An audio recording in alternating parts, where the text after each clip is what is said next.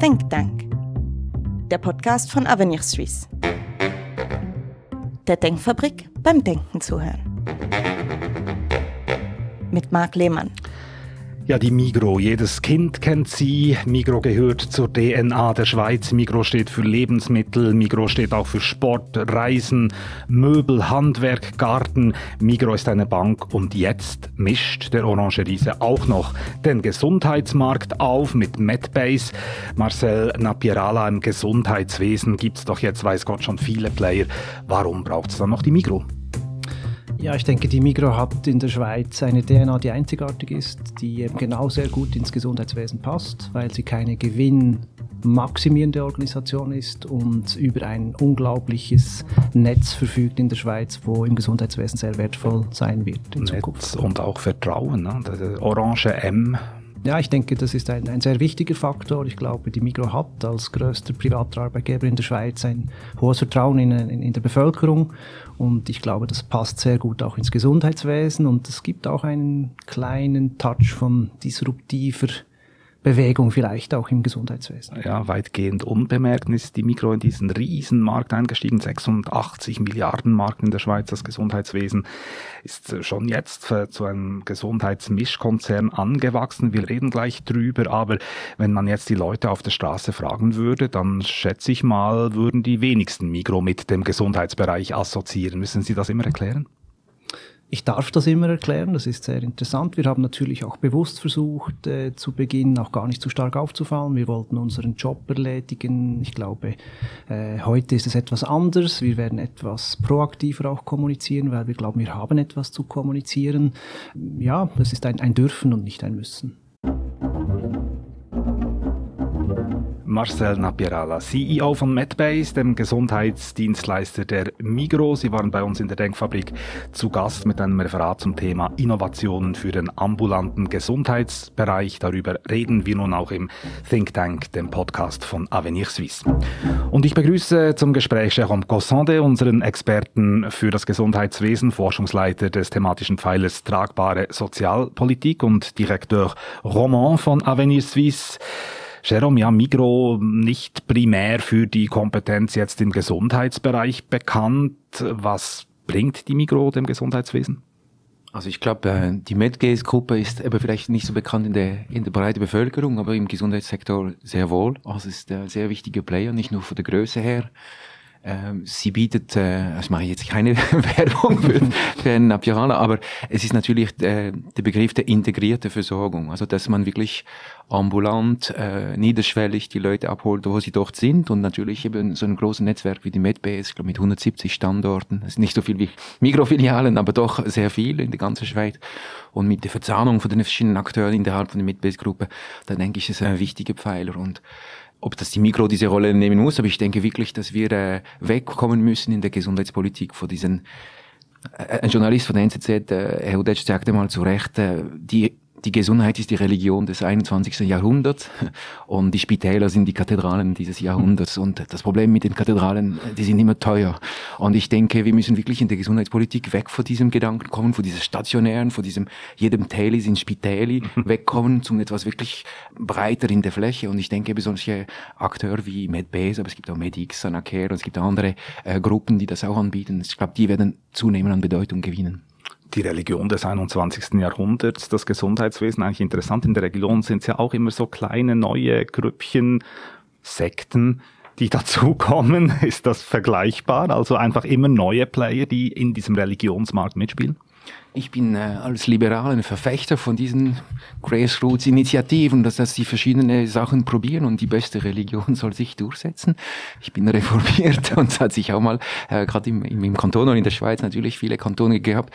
Aber es zeigt schon, dass äh, es ist wichtig, dass man immer wieder das bisherige Glauben, mhm. wenn man bei der Analogie bleibt, dass man das hinterfragt. Das ist nicht nur die Frage für Avenir Suisse, aber wirklich auch in der Gesundheitspolitik, dass man sich überlegt, können wir aufgrund der demografischen Entwicklung, aufgrund der neuen, des Fachkräftemangels, wo sich auch abzeichnet, können wir das bisherige System so weiterentwickeln oder, oder braucht es eben neue Ansätze, neue Religionen? Oder? Genau, darüber wollen wir reden in diesem Podcast. Aber, Herr Napierala, Zuerst müssen wir mal kurz ausbreiten, was Medbase eigentlich macht. Medbase ist schon, wie gesagt, ein großer Player geworden inzwischen, 4000 Mitarbeiterinnen und Mitarbeiter. Migro kauft zum Beispiel Hausarztpraxen in einer Zahnarztkette, Apotheken, Physiotherapieketten. Was ist der geschäftliche Sinn dahinter? Ja, ich glaube, der geschäftliche Sinn dahinter ist eben, dass man genau diese Bestandteile, welche Sie erwähnt haben, versucht zu verbinden. Oder äh, man kann kritisch betrachtet äh, sagen, ja, man kauft eigentlich mal was zusammen und schaut dann, was man tut. Ich glaube, das ist äh, in keinster Weise so. Wir haben uns sehr wohl überlegt, in welchen Schritten und mit, mit welcher Strategie wir welche Bestandteile der Gesundheitsversorgung eigentlich bei uns integrieren möchten. Also wir führen heute vier strategische Geschäftsfelder. Das erste strategische Geschäftsfeld ist die Medizin, da kommen wir her, das ist der Ursprung dieser Initiative.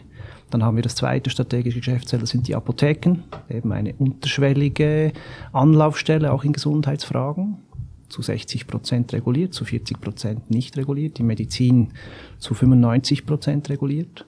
Dann haben wir unser drittes Feld, ist heute Großhandel für Ärzte. Also wir liefern Medikamente an Ärzte, vor allem eben auch an kleinere Strukturen, welche auch gut versorgt werden sollten, gerade in den heutigen Zeiten, wo wir Probleme haben in der Lieferkette. Und Großhandel und Online-Services, also Digitalisierung interessiert uns auch. Und das vierte Geschäftsfeld ist dann der zahnmedizinische Sektor. Jetzt könnte man sagen, gut, das ähm, müssen Sie vielleicht auch noch erklären, wie das zusammenpasst. Ist da von Anfang an eine Strategie dahinter gewesen, dass man genau in diese Sektoren reingehen will? Oder hat man einfach zusammengekauft, was man einfach gekriegt hat? Wir haben eine klare Strategie verfolgt. Wir haben gesagt, okay, für uns wird es entscheidend sein, das passt eben auch sehr gut zum Migro, die erste Meile in der Grundversorgung tätig zu sein. Und eigentlich alle Bestandteile, welche Sie äh, erwähnt haben oder welche Sie erkennen, sind in der Grundversorgung. Und äh, auch die Zahnmedizin äh, ist auch ein Grundversorgerpfeiler, ist einfach ein liberaler oder viel liberaler.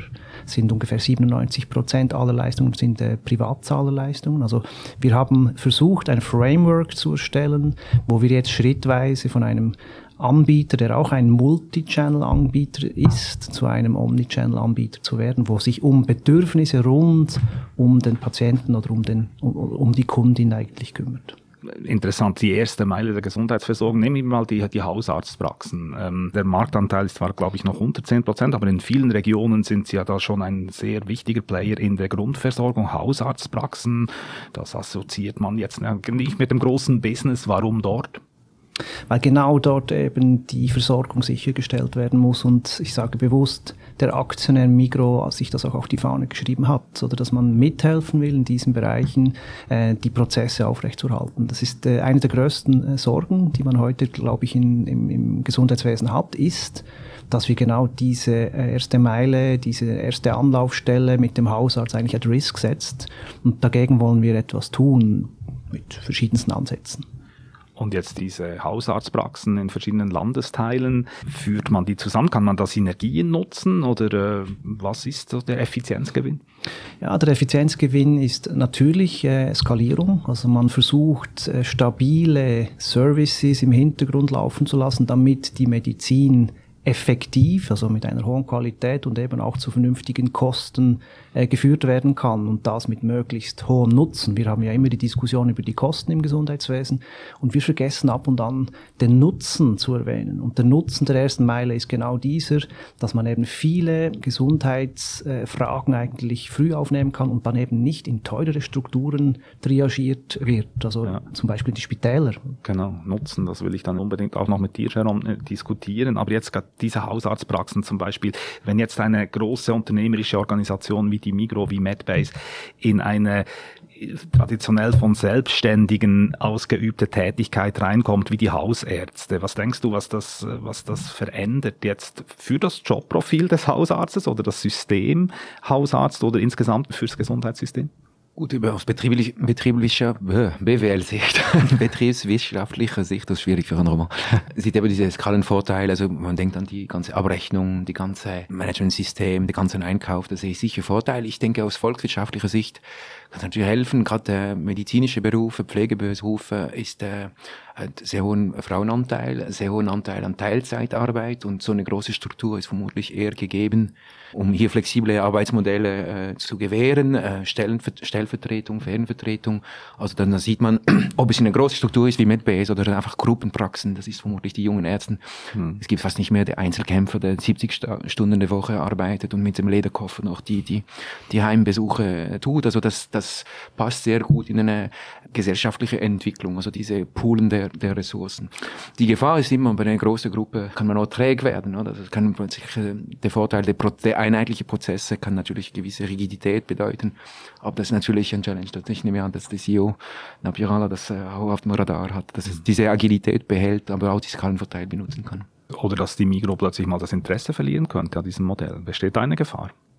Ja gut, äh, in die Glaskugel können wir natürlich alle nicht blicken, aber ich kann so viel dazu sagen, dass im 2021 das Thema Gesundheit in allen Facetten, wo die Migro heute führt, auch offiziell in die Gruppenstrategie aufgenommen wurde, als eine der vier kernstrategischen Initiativen, nebst Retail, nebst Convenience äh, und At Home und Finanzen und eben die Gesundheit. Und ich glaube, es ist gelungen, ähm, das sehr stark zu verankern und ich bin überzeugt, dass wir in den nächsten Jahren noch viele Entwicklungsschritte durchmachen werden und der Aktionär auch bereit ist dazu, die notwendige Unterstützung zu geben. Also das Gesundheitswesen tatsächlich als ein Pfeiler im System Migro, weil es sich dann irgendwann schon, es muss sich lohnen, ja. Es muss ein Geschäft sein. Wie gesagt, oder ich glaube, der große Vorteil der Migro ist, dass es keine gewinnmaximierende Organisation ist, aber wie jede betriebswirtschaftliche Struktur müssen auch wir Gewinne schreiben, damit wir reinvestieren können, damit wir, ähm, ich sage auch in den heutigen Zeiten, die Löhne, die Lohnerhöhungen bezahlen können. Das äh, muss in dem Sektor, wo wir tätig sind, mit hoher Effizienz verbunden sein, sonst schaffen wir das nicht. Also wir, wir sind wie jede andere Unternehmen und müssen uns äh, auch diesen betriebswirtschaftlichen Gesetzen hingeben und auch, äh, auch so arbeiten. Ja, es gibt da Stimmen, die sagen, sagen, ja gut, Migro investiert in die Kultur mit dem Kulturprozent, jetzt vielleicht noch mit dem Gesundheitsprozent ein bisschen in die Gesundheit. Ich äh, finde diese Frage natürlich mehr als amüsant. Ich würde das super finden, wenn man das äh, könnte, aber ich glaube, es ist nicht adäquat. Ich glaube, wir sollten ähm, aus aus eigener Kraft das schaffen, dass wir effizient sind und eben auch die Innovation, die wir treiben, die wir fördern, gemeinsam mit anderen Partnern. Ein Ökosystem gibt es seit immer im Gesundheitswesen. Die müssen wir aus eigener Kraft hinbekommen. Also ein zweites Prozent, wo man jetzt für die Gesundheit holt, ich glaube, das wäre nicht sinnvoll. Und jetzt, Jerome, eben, wir haben über die Arztpraxen gesprochen. Die Apotheken gehören ja jetzt auch dazu. Viele Apotheken in diesem MedBase-Ökosystem so eine Art ähm, erste Anlaufstelle sind für Patientinnen und Patienten, damit äh, zum Beispiel nicht die Notfälle äh, zugepfropft werden, damit man nicht zu früh zum Arzt sind. Apotheken, die auch eben ein niederschwelliges erstes Angebot bieten in Ergänzung zu den Hausärzten, also äh, um die kleinen Bobos zu versorgen. Die große Herausforderung äh, ist natürlich, wie man die, die Follow-up sichern kann, wie man diese Durchlässigkeit zwischen Apotheken und Arztpraxen, aber es könnte auch Telemedizin sein, äh, aber auch der Notfall nach wie vor. Äh, es ist ein Ort, wo viele Leute hingehen, wenn sie ein, ein Bobo oder etwas Ernstes haben, oder? Und ich glaube, das ist die große Herausforderung von unserem Gesundheitssystem. Wie kann man diese Durchlässigkeit sichern? Ganz banal schon mal technisch, dass die Daten ausgetauscht werden kann, ist im Moment nicht der Fall.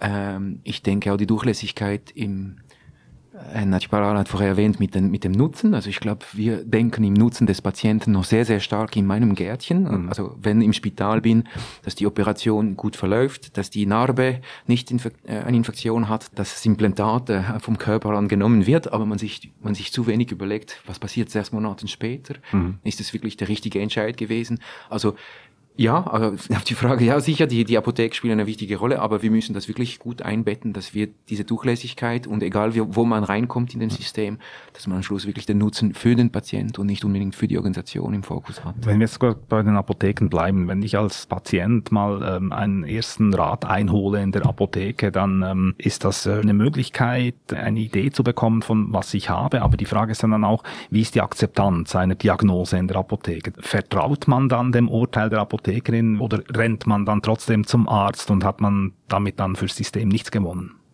Meine Wahrnehmung ist natürlich, es gibt sicher einen Selektionsbias. Also wer sich Rat holt in einer Apotheke, vertraut der Apotheker, weil sonst würde er das gar nicht tun. Also ich denke, da, da geht schon. Und es ist sehr wichtig, dass die Apothekerinnen und die Apotheker auch diese Triage-Funktion wahrnehmen können. Und wenn sie nicht wissen, dass sie das eine Partnerorganisation oder, oder dem Rat geben, konsultieren sie doch ihren Hausarzt oder Hausärztin.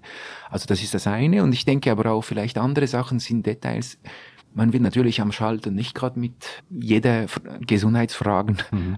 lauter, laut fragen. Und Sie übrigens, wie ist es denn? Äh, also und es gibt eine, genau, hören mit und, und sowas. Und, äh, aber es gibt auch Modelle bei Galenica, also eine Konkurrenzgruppe und sowas, dass sie wirklich ein Medicorner haben. Mhm. Das war wirklich ein separater Raum mit vertrautem Umfeld, äh, Ruheumfeld und da kann man vielleicht auch besser nachfragen, nachher vielleicht standardisiert. Es gibt auch Zusammenarbeitsmodelle, ich glaube bei Ihnen auch, mit den Konsultationen, so Telemedizin, wo man ein Fachspezialist, also einen Hausarzt äh, beiziehen kann. Also es ist wichtig, äh, das zu differenzieren. Aber wenn es natürlich nur eine Verbrennung ist oder ja. ein Mückenstich, äh, es ist nicht gerade noch ein Notfallproblem. Wie sind da die Erfahrungen bei Ihnen jetzt, Herr Napirala? Also Akzeptanz bei der Apotheke jetzt zum Beispiel, dass man eben nicht dann mit dem nächsten Bobo schon wieder zum Arzt rennt, sondern wirklich vertraut darauf, was äh, einem da gesagt wird? Es gibt sicher verschiedene Perspektiven. Ich glaube, das Wichtigste ist, dass ein Kunde oder eine Kundin oder ein Patient oder eine Patientin wahrnimmt, dass es um integrierte Modelle geht. Dass eben ein Apotheker im Fall der Fälle auch auf eine Konsultation bei einem Arzt zurückgreifen kann. Das ist so die erste Perspektive. Oder man muss wahrnehmen, dass die Qualität stimmt. Das ist ein, ein großer Aufwand, weil Apothekerinnen und Apotheker sind eigentlich super ausgebildet. Die studieren hm. fünf bis sechs Jahre haben aber natürlich nicht die klinische Erfahrung eines Arztes. Das bedeutet, dass man sie spezifisch auf diese Fachfragen schulen muss, dass man sie ausbilden muss zu diesen Themen. Dann das Zweite, was will der Kunde wann bekommen und von wem? Heute sind wir in einem Markt tätig, wo wir in der Grundversorgung eine Situation haben, wo die Nachfrage größer ist als das Angebot. Also die Knappheit der Ressourcen drängt auch viele äh, Patientinnen und Patienten zu anderen Fachpersonen. Und ich, ich bleibe dabei, die wichtigste Person in dieser, äh, in dieser Geschichte ist immer noch der, der Hausarzt, der Grundversorger, ein interprofessionelles Team, welches sich um die Anliegen eines Patientin und einer Patientin kümmert. Ich glaube, das ist, ist, ist sehr wichtig, dass man das auch beibehält. Also Integration von Prozessen, Daten, welche fließen müssen, Vertrauen, Ausbildung, hohe Qualität, und dann das leidige Thema der Unterversorgung. Mhm. Wo Sie ja sagen, es gibt zu wenig Hausärzte. Es gibt heute zu wenig Hausärzte. Bis vor äh, fünf Jahren war die Hypothese auf dem Land, im Berner Oberland.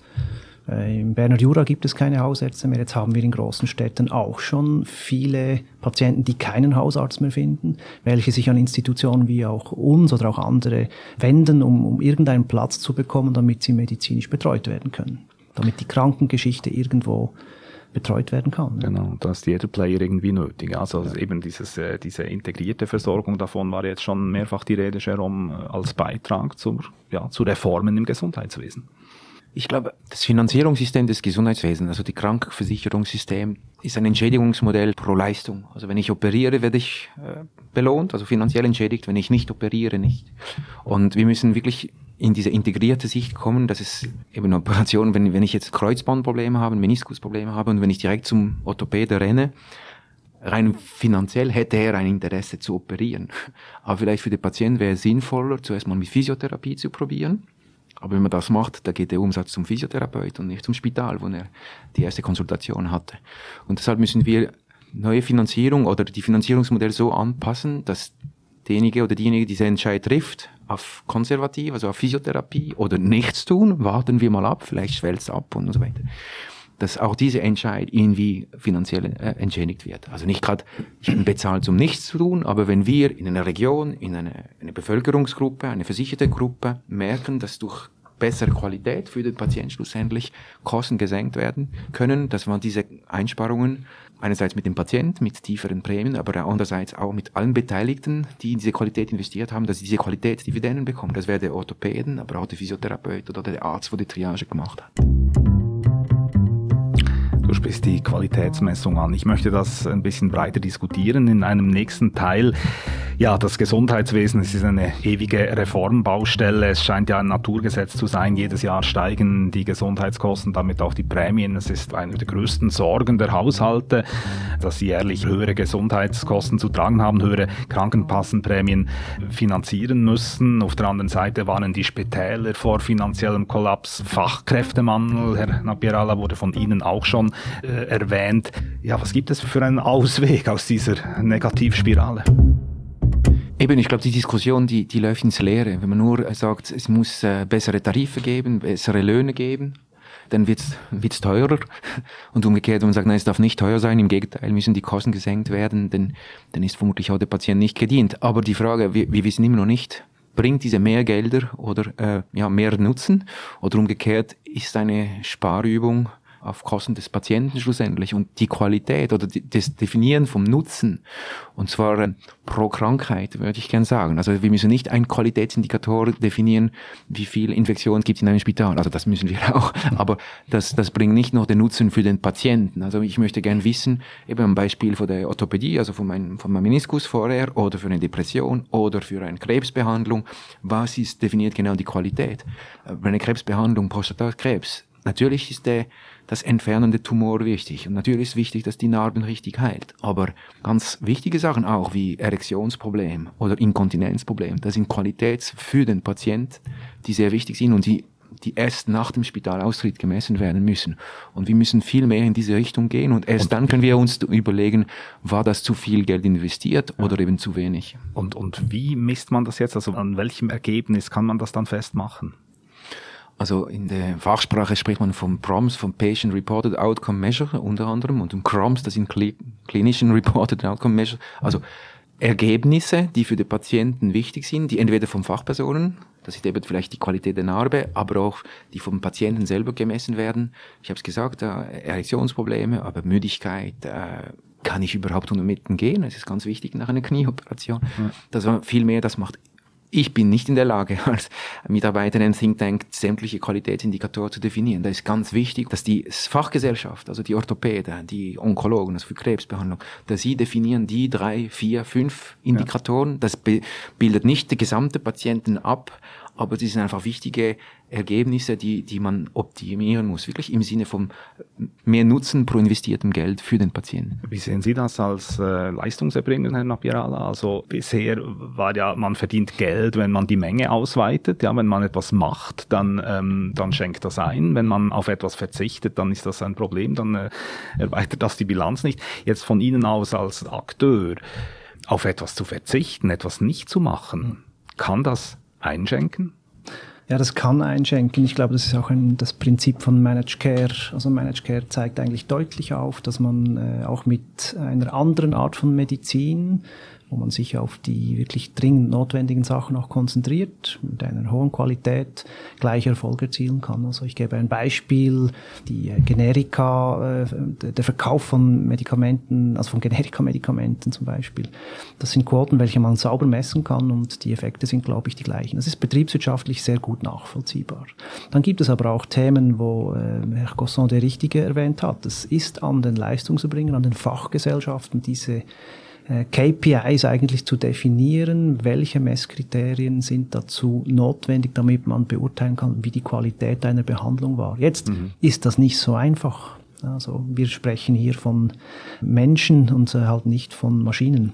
Also es ist nicht ganz so einfach, wie man sich das vielleicht vorstellen kann. Aber ich bin äh, dort derselben Meinung, das müssen die Fachleute anpacken und eben diese Qualitätsindikatoren definieren, ja. welche dann auch betriebswirtschaftlich verbunden werden sollen mit den entsprechenden Entschädigungen. Und da sprichst du ja, Jerome, in deiner Studie, die kürzlich äh, bei Avenir Suisse äh, publiziert wurde, Mehrwert im Gesundheitswesen, spielst du ja von Qualitätsdividenden mhm. dass, dass sich das in diesen Dividenden dann eben niederschlägt. Aber ja, Sie sagen es, Herr Nabiala, es ist nicht so leicht zu messen, wie man sich das vielleicht vorstellt. Nein, ich, ich kann mir das eben auch nicht gut vorstellen, wie man es messen kann. Diese Qualitätsdividenden zu definieren, das ist doch schwierig. Ich formuliere es mal anders es ist schwierig und jedem, jeder Patient hat eine andere Krankheitsgeschichte und, und, und das, die zwei, drei Größen zu definieren, ist schwierig. Aber wir sehen das in anderen Bereichen. Die, der Wohlstand einer Nation ist auch sehr schwierig zu definieren und wir haben doch das Bruttoinlandprodukt, das ist eine Kennzahl, die natürlich, die deckt nicht alles ab, gerade im Gesundheitssystem, die ganze freiwillige Arbeit, die ist nicht in diese Zahl äh, abgebildet, aber wir wissen, dass der Lebenserwartung, Bildungsstand, äh, Grundrechte zusammen, positiv zusammen korreliert sind mit dem BIP, oder? Mit dem Bruttoinlandprodukt. Und es geht bei mir in die gleiche Richtung, dass wir sagen, okay, wir sollten zwei, drei Indikatoren, nochmals pro Krankheit ist schon mal recht differenziert, dass wir sagen, wenn das stimmt, dann ist schon mal, schon mal einiges passiert. Es mhm. deckt noch nicht das Ganze ab. Ich denke, wir reden vom Fachkräftemangel. Ich denke, das ist auch eine Möglichkeit für einen Leistungserbringer. Mich interessieren, wie Sie das sehen, Herr äh, Netja Parala. Aber sich am Markt, also am Rekrutierungsmarkt über Qualität zu differenzieren, ist sicher jetzt äh, eine Möglichkeit. Also wenn Sie die Leute nicht finden mhm. und die Generation Z ist viel mehr, noch mehr als die bisherigen Ärzte und Fachpersonen im Gesundheitssektor, ist vielleicht noch mehr auf den Sinn ihrer Tätigkeit angewiesen und sich mit guter Qualität, mit Fokus auf diese Qualität ist sicher auch eine Chance, sich da zu profilieren. Ja, würde die Frage gerne weitergeben an Sie. Also Qualität als eigentlich Goodie, als Zuckerli mhm. sozusagen für das Jobprofil des Gesundheits Sicherheitspersonals, weil sie dann eben wieder ihres Amtes walten können. Also per se, immer wenn Sachverhalte komplex werden, muss man Komplexität rausbringen. Und ich glaube, es ist auch der Weg der kleinen Schritte. Gerade im Gesundheitswesen werden große Reformen wahrscheinlich nicht das Ei des Kolumbus darstellen. Also müssen wir mit kleinen Schritten vorwärts gehen. Da gibt es verschiedene Wege. Und ich glaube vor allem, dass ein, ein transparenter und kohärenter Datenaustausch dazu extrem helfen kann. Also wenn man darüber nachdenkt, wie heute Daten übermittelt werden, das ist weder gegen EPD, für EPD, es geht überhaupt nicht um das. Es geht darum, dass wir uns ähm, jetzt bemühen müssen, die Daten richtig zu übermitteln, dass eben auch zeitgerecht die Fachleute informiert sind über den Zustand des Patienten.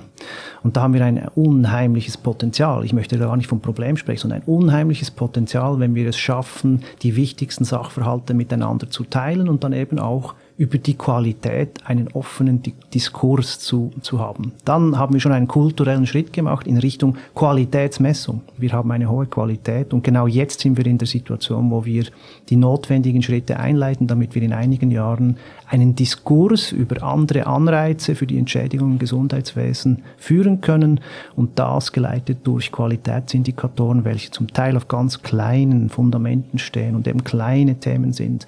Und wie gesagt, der kohärente Datenaustausch wird uns dabei helfen. Wenn ich noch etwas ergänzen kann, also ich glaube, das ist ganz wichtig und auch bei der Qualität, dass wir eben so kleine Schritte wagen und dass wir nicht der typische schweizerische Ansatz, wir müssen alle Probleme zuerst mal durchgedacht und durchdiskutiert haben. Ich sehe in der Ambulant, also in der Hausarztmedizin ist die, die Vielfalt der Patienten viel größer.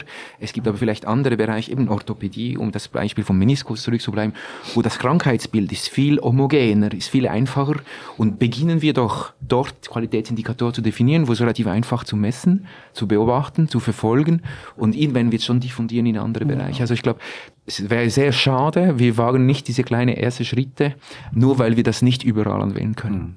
Und ich, ich, glaube, um das noch zu ergänzen, müssen wir auch aufpassen mit dem Fingerpointing. Oder ich äh, bin bei Ihnen, äh, gerade in der Orthopädie sehen wir, äh, da gibt es korrelierende Zahlen, umso mehr ähm, Orthopäden oder andere Fachspezialisten in einer Region sind, umso mehr Eingriffe gibt es. Das korreliert äh, leider in dieser Form. Und da muss man sicher den Hebel ansetzen. Das ist vielleicht eine Aufgabe der Politik, kann ich mir vorstellen, dass man dort gut drauf schaut. Das machen sie zum Teil auch. Aber äh, die Leistungserbringer dürfen sich nicht aus der Verantwortung nehmen. Also die Qualitätsindikatoren zu erarbeiten, diese einzusetzen und dann umzusetzen, ist ihr Job. Mehrwert statt Volumen. Die Leistungserbringer sollen nicht primär an ihre Situation denken, sondern eben an die Menschen, an die Patienten. Das ist das Ziel des Gesundheitswesens, die Menschen gesund zu halten oder gesund zu machen. Und da sagen Sie, Herr Napierala, wir haben ein, nicht ein Gesundheitssystem, sondern ein Krankheitssystem oft. Also, dass man zu wenig dran denkt, eigentlich eben an den Menschen gesund zu halten, auch Prävention zu betreiben, was ja einen wichtigen Faktor darstellen könnte bei der Kosteneinsparung zum Beispiel. Nun, die, die Prävention ist und bleibt ein wichtiges Thema, auch wenn es ab und an frustrierend ist. Und das hat auch nichts mit der Politik zu tun oder nur bedingt. Ich, ich glaube, wenn man die Bevölkerung betrachtet, kann man davon ausgehen, ein Drittel äh, verhält sich gesund, ein Drittel lässt sich gesund bewegen, sage ich, und ein Drittel wird schwierig. Äh, jetzt muss man gut überlegen, wo setzt man welche Maßnahmen an. Oder man spricht viel von der Primärprävention, da kann man gut Kampagnen fahren, das macht die Schweiz, glaube ich, gar nicht mal so schlecht. Dann gibt es aber auch den Bereich der Tertiärprävention, also wenn Menschen bereits eine Erkrankung haben, dass man sie dann auch eben auf dieser Journey, auf dieser mhm. Patienten-Journey, Customer-Journey weiter begleitet, damit sie nicht wieder in die gleiche Falle treten. Oder? Man soll in die Prävention investieren, aber es muss auf Wegen sein, wo man Daten fließen lassen kann, wo man eben auch einem Arzt diese Themen in die Hand gibt. Man kann mit Wearables schaffen, man kann Menschen bereits zu Hause eigentlich monitoren und dann hat man eigentlich vielleicht in der Konsultation auch die Möglichkeit, ein präventives Gespräch zu führen, nicht nur ein kuratives Gespräch. Also auch hier kleine Ansätze, wo vielleicht viel größere Auswirkungen hätten, als wir uns alle vorstellen. Ich denke, die Prävention muss man wirklich sehen, wie du sagst, Krankheit ist ein Gesundheitssystem. Die Prävention hilft die Leute länger gesund zu halten. Ich denke, es ist gefährlich, das war der zweite Teil vom Satz zu sagen, Kosten zu sparen. Weil äh, wir werden alle eines Tages doch sterben und das letzte Jahr oder die letzten zwei Jahre werden hm teuer sein von der medizinischen Versorgung her. Und mit Prävention kann man vielleicht den Herzinfarkt mit 50 vermeiden und durch das entwickelt man einen Prostatakrebs mit 65. Den kann man auch wieder behandeln, dann wird man demenzkrank. Also da man vermutlich, also es ist fast zynisch, aber wir haben vermutlich nicht durch diese Präventionsmaßnahmen dann Kosten gespart, aber Lebensqualität mhm. geschenkt. Ja, ich glaube, das ist ganz wichtig. Also Prävention geht es darum, etwas Gutes zu tun, für die Menschen zu machen. Ich warne davor, dass wir durch das äh, Kosteneinsparungen hoffen. Äh, wir werden eben, wir werden mehr Sachen erleben tant mieux. Aber es wird natürlich kumulierte Kosten verursachen. Ja, das, das, ist das, was eigentlich auch immer wieder stört, ist dieser On-Off-Ansatz oder gesund oder krank. Eigentlich geht es darum, in einem Kontinuum ja auch mhm. ein Wohlbefinden zu bekommen. Wenn ich an die ältere Bevölkerung denke, oder wo äh, wir große Herausforderungen haben werden in der Zukunft, da geht es um Wohlbefinden. Wir haben nicht einfach gesunde Menschen oder kranke Menschen. Und, und da gebe ich Ihnen absolut recht, wir müssen dort ansetzen, damit das auch lebenswert bleibt. Aber wenn ich Sie jetzt beide richtig verstehe, also eben Kostensparen ist nicht unbedingt das primäre Ziel. Es ist das Ziel, die Menschen gesund zu haben, dass, dass die Lebensqualität zu, zu verbessern. Wenn man jetzt dran denkt, eben die Menschen werden auch immer älter, die Ansprüche werden immer höher an eine Behandlung, ja, an, an die Lebensqualität. Auch, ähm, die Innovationen in der Medizin nehmen zu. Das sind ja alles Faktoren, die äh, nicht hoffnungsvoll stimmen im Hinblick auf eine, sagen wir mal, Reduktion nicht mal, aber so auf, bei, bei beim Einfrieren der Kosten. Also es wird einfach immer teurer. Da müssen wir der Realität ins Auge schauen. Eben deshalb auch diese Diskussion, also der, der Name unserer Applikation Mehrwert, oder? Also was bekommt man für das Geld, was wir im System investieren? Also man könnte sagen, wenn sämtliche Franken wirklich einen mehr Nutzen generiert, ist vermutlich in einer reichen Gesellschaft wie der Schweiz was kann man sich noch mehr wünschen als Gesundheit? Das ist sicher mhm. gut investiertes Geld. Aber es ist über Krankenkassenprämien und über Steuermittel finanziert, also kollektiv finanziert. Und da hat man die Verantwortung, die Pflicht, diese Mittel effektiv einzusetzen, weil da zahlen die anderen auch mit. Oder? Aber es ist ganz wichtig, der, der, der ganze politische Diskurs im Moment ist sehr stark auf Sparen, mhm. ohne zu überlegen, was das heißt für, die, für das Wohlbefinden. Und gleichzeitig, wir können nicht natürlich der Leistungserbringer alles abrechnen lassen, aber die, wirklich diese Optimierung, also jeder macht das. Wenn Sie ein Auto kaufen mit einer anderen Farbe, die ist vermutlich teurer als ohne Farbe, mhm. aber da haben Sie das Gefühl, da habe ich etwas davon oder nicht. Und äh, natürlich, äh, Gesundheit ist was ganz anderes, aber wir sollten uns wirklich überlegen, wenn wir die Tarife erhöhen, wenn wir äh, den Zugang verbessern, wenn wir die Wartefrist reduzieren, wenn wir noch mit äh, sehr hohem Alter operieren, ist das wirklich ein Mehrnutzen, der wir verantwortungsvoll den anderen auch aufbürden können. Aber eben große Hoffnungen machen äh, darauf, dass die Gesundheitskosten irgendwann mal sich einpegeln, können wir uns nicht. Also es wird weiterhin einfach höhere Prämien geben müssen. Also angenommen, die Kosten pro Person würde gleich bleiben und die Kosten hängen ein bisschen vom, also stark vom Alter ab, oder? Weil eben, wie gesagt, in den letzten Jahren haben sie eher die gesundheitliche Schäden. Das heißt, wenn die Ge Bevölkerung altert, aber wenn wir jetzt die Grenze wird schließen, dann wird natürlich mehr Kosten pro Kopf entstehen, weil wir mehr ältere Leute haben. Und dann wächst nur die Schweiz. Und zudem kommen noch gewisse Innovationen, gerade im Medikamentenbereich, man kann heute Sachen behandeln, die vorher nicht behandelbar waren, aber das ist noch zusätzliche Kosten. Also tatsächlich, die Kosten werden wachsen. Jetzt muss man sich überlegen, wie können wir dieses Wachstum auf einen richtigen Pfad halten und vor allem eben mit diesem Kostenwachstum wirklich möglichst viel Wohlbefinden generieren. Ich, ich, glaube, man darf aber auch die Diskussion aufnehmen und sich gut überlegen, was gehört in eine gesetzliche Grundversicherung oder was, was mir zum Beispiel, mir graut es vor einer Situation wie in Deutschland, wenn man eine gesetzliche Grundversicherung hat, Grundversicherung hat und dann auf einmal haben eine private Grundversicherung, das äh, widerspricht sich schon im Namen, oder?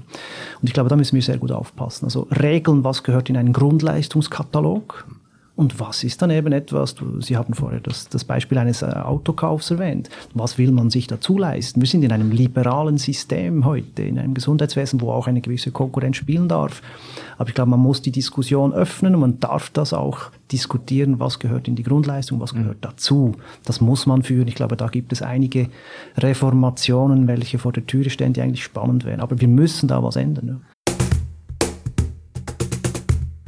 Ja, die ewige Reformbaustelle Gesundheitswesen. Ihr sagt ja, die Akteure sollen in kleinen Schritten vorankommen, besser als ein Top-Down-Ansatz mit dem Hauptziel eben des Gesundheitswesens, den, den Mehrwert für, für die Patienten, Patientinnen zu maximieren. Ich möchte Ihnen zum Schluss äh, von diesem Podcast mit äh, Jérôme Cossonde und Marcel Napierala noch äh, kurz einen Blick ja, auf die politische Bühne werfen. Was muss jetzt eigentlich geschehen, dass das da in die richtigen Bahnen gelenkt werden kann? Man sieht ja einen riesigen politischen Aktivismus im Bereich des Gesundheitssystems. In deiner Publikation habe ich das nachgelesen, Jérôme, dass äh, über 500 100 parlamentarische Geschäfte eingereicht werden, allein zum Gesundheitswesen äh, pro, Jahr. pro Jahr auf nationaler Ebene. Vieles ist auch einfach Symbolpolitik.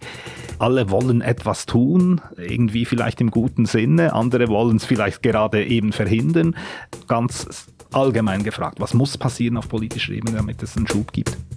Es gäbe eine lange Liste, aber, aber um das klein zu, also um das einfach zu behalten und mit diese kleinen Schritte, lassen wir diese verschiedenen Initiativen entstehen. Also ich glaube, der größte Fehler wäre zu glauben, wir können mit einer großen Maßnahme alles regeln, top-down von Bundesbern. Die Situation ist im, im Prätigau eine andere als im Jura Bernois und ist nochmal anders in Genf und in Zürich. Wir haben äh, sehr viele Akteure, Ärztegruppen, Spitäler, privat, öffentlich. Wir haben sehr viele Versicherer. Und da passiert im Moment übrigens sehr viel, sehr viele Piloten, wo man versucht eben diese Koordination, diese Qualität zu definieren, zu messen, zu entschädigen. Und ich glaube, es gibt übrigens im Bundesbern Ideen, wie man das vereinheitlichen könnte. Und ich glaube, die Vereinheitlichung, dieser NHS-Ansatz äh, in der Schweiz funktioniert nicht. Das ist nicht in unserer DNA und vor allem, es wird verunmöglichen, die interessante und erfolgreiche Konzepte zu identifizieren und gleichzeitig, äh, wir müssen auch akzeptieren, dass gewisse Konzepte nicht fliegen werden und es ist gut, wenn sie nur im Kleinen sind und nicht auf der, auf der Ebene Schweiz. Also die Vielfalt zulassen, diese Innovation zulassen, der Föderal an den Föderalismus glauben, es bringt gewisse Redundanz, einverstanden, aber es bringt auch Innovation. Hm. Das Gesundheitswesen ist ja sehr dezentral organisiert, der Föderalismus aus Ihrer Sicht als Leistungserbringer, Herr Napirala, ein Vorteil oder ein Nachteil? Es ist äh, schwierig, sich zu orientieren als großer Leistungserbringer. Man hat in jedem Kanton andere Spielregeln, es gibt andere Anspruchspersonen äh, äh, und dann gibt es natürlich kulturelle Unterschiede. Davon lebt aber die Schweiz, das finde ich schön. Das soll auch so bleiben. Aber im Gesundheitswesen, denke ich, würden wir gut daran tun, gewisse Themen etwas konsolidierter zu betrachten. Und ich spreche nicht von einem National Health System. Ich, mir kraut davor, wenn ich nach England schaue. Wenn man mal drin ist, ist es okay, aber die Wartefristen, bis man drin ist, sind grauenhaft. Also das möchte ich wirklich in der Schweiz auch verhindern. Für, für uns und ich glaube im gesamten Gesundheitswesen wird es matchentscheidend sein, dass wir eben die erste Meile sauber regeln, die sicherstellen, dass wir aber auch die letzte Meile uns darum kümmern, was machen wir mit der alt werdenden Bevölkerung, wie pflegen wir die, wie betreuen wir die.